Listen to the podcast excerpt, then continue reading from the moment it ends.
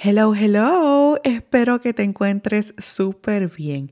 Oye, ¿sabías que el ser humano en promedio hace 35 mil decisiones al día? Desde qué te vas a poner hoy hasta qué vas a comer y creo que para los emprendedores este número aumenta considerablemente dado a que constantemente estamos tomando decisiones en nuestro negocio. ¿Pudiera esta toma de decisiones constantes ser la razón por la que te sientes mentalmente drenada? Vamos a descubrirlo en 3, 2, 1, despegamos. La gran pregunta es, ¿qué tengo que hacer yo, emprendedor, en el universo del Internet para lograr crecer mi negocio y vender más?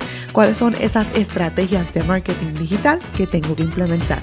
Esa es la pregunta y en este podcast encontrarás las respuestas. Mi nombre es Elizabeth y te doy la bienvenida al podcast Hablemos de contenido.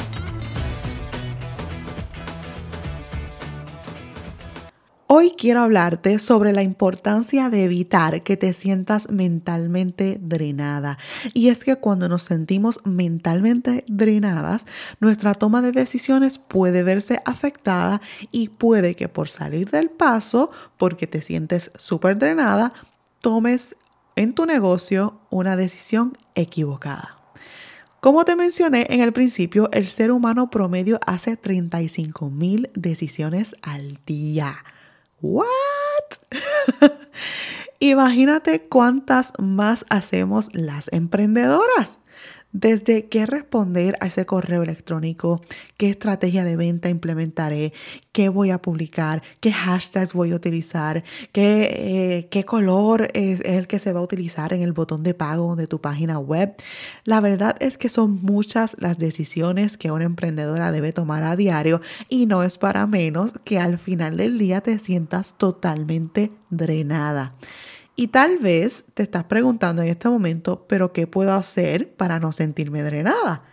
Es cierto que para las emprendedoras la lista de toma de decisiones parece infinita y cada día parece que se le añaden más y más decisiones que tomar, pero no desesperes. Tengo para ti algunos tips que puedes implementar para disminuir la toma de decisiones y ayudarte a sentirte menos abrumada y tomar esas decisiones con una mente fresca.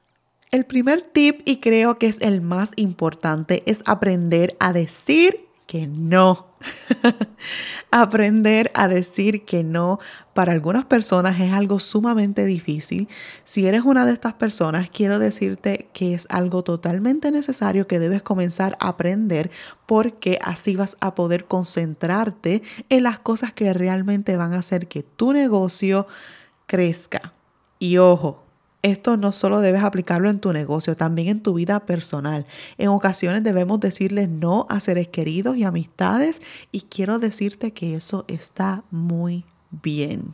Segundo tip es reduce tu to-do list. Aprende a tener en tu to-do list las cosas que son prioridad solamente, ¿ok? Elimina todas esas cosas que pudieras estar delegando. Elimina esas cosas que no son importantes. Elimínalas. Solamente ten en tu to-do list o en tu lista de cosas por hacer cosas que son prioridad. Tercer tip, automatiza algunas decisiones. Por ejemplo, la ropa que te vas a poner. Un gran ejemplo de esto es Steve Jobs. Siempre utilizaba el mismo estilo de ropa, siempre. Y eso es una decisión menos que tomar al día, ¿verdad? Ahora bien, no te estoy diciendo que todos los días te pongas exactamente lo mismo, pero trata en la manera posible de automatizar esta decisión, al menos cuando se trate, ¿verdad?, de ropa para ir a trabajar. Automatiza las comidas, crea un menú para tu semana y así evita tener que estar preocupando tu mente con qué rayos voy a preparar para cenar hoy, o qué voy a desayunar, o qué los niños van a desayunar hoy. Automatiza tus ejercicios. Crea una rutina de ejercicios y si no te la sabes de memoria, imprímela y listo. Ya no tienes que pensar en cuántas repeticiones o qué tipo de ejercicio vas a hacer esta semana. Automatiza algunos emails. La verdad es que crear muchos emails es un poco fastidioso, pero hay muchísimos de ellos que puedes automatizar. Por ejemplo, cuando un cliente hace un pago por un producto o servicio, puedes tener un sistema que automáticamente le envíe su recibo de pago junto a una nota de gracias. Cuando tienes un cliente nuevo, automatiza los correos electrónicos de bienvenida o esos correos electrónicos de seguimiento. En el mundo de los emails es mucho lo que puedes automatizar. Hay una infinidad de cosas que solo tú sabes que puedes automatizar, tanto en tu negocio como en tu vida personal. Así que toma el paso y automatiza para que puedas liberar ese espacio en tu mente para la toma de decisiones realmente importantes. Ojo, no estoy diciendo que el servicio al cliente no es importante, pero si se pudiera automatizar es algo que ¿verdad? le va a liberar espacio a tu mente. Y hablando de decisiones importantes, el cuarto tip es que toda decisión importante es más conveniente tomarla en la mañana, ya que tu cerebro está fresco y mucho menos drenado por todas las decisiones del día.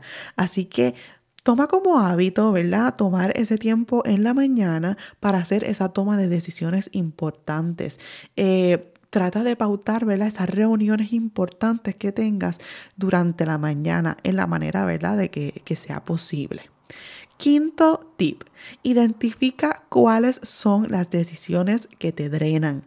Esto es muy importante ya que una vez que identifiques cuáles son esas decisiones que te drenan, puedes tomar pasos para evitarlas, ya sea automatizándolas, delegándolas o si son decisiones que tienen que ser tomadas por ti, puedes determinar cuál es el mejor momento en el día para tomarlas.